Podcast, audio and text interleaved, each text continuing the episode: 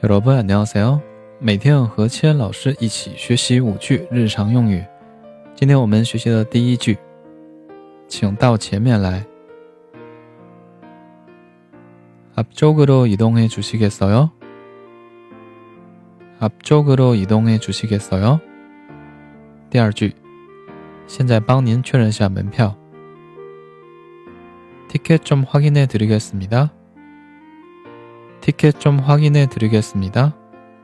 第三句可以做这个吗? 이거 탈 수 있나요? 이거 탈 수 있나요? 第四句请从左边进去 왼쪽으로 들어가세요. 왼쪽으로 들어가세요. 第五句出口在这边 출구는 여기입니다. 출구는 여기입니다. 好的，非常感谢大家收听，那我们下期内容继续再见。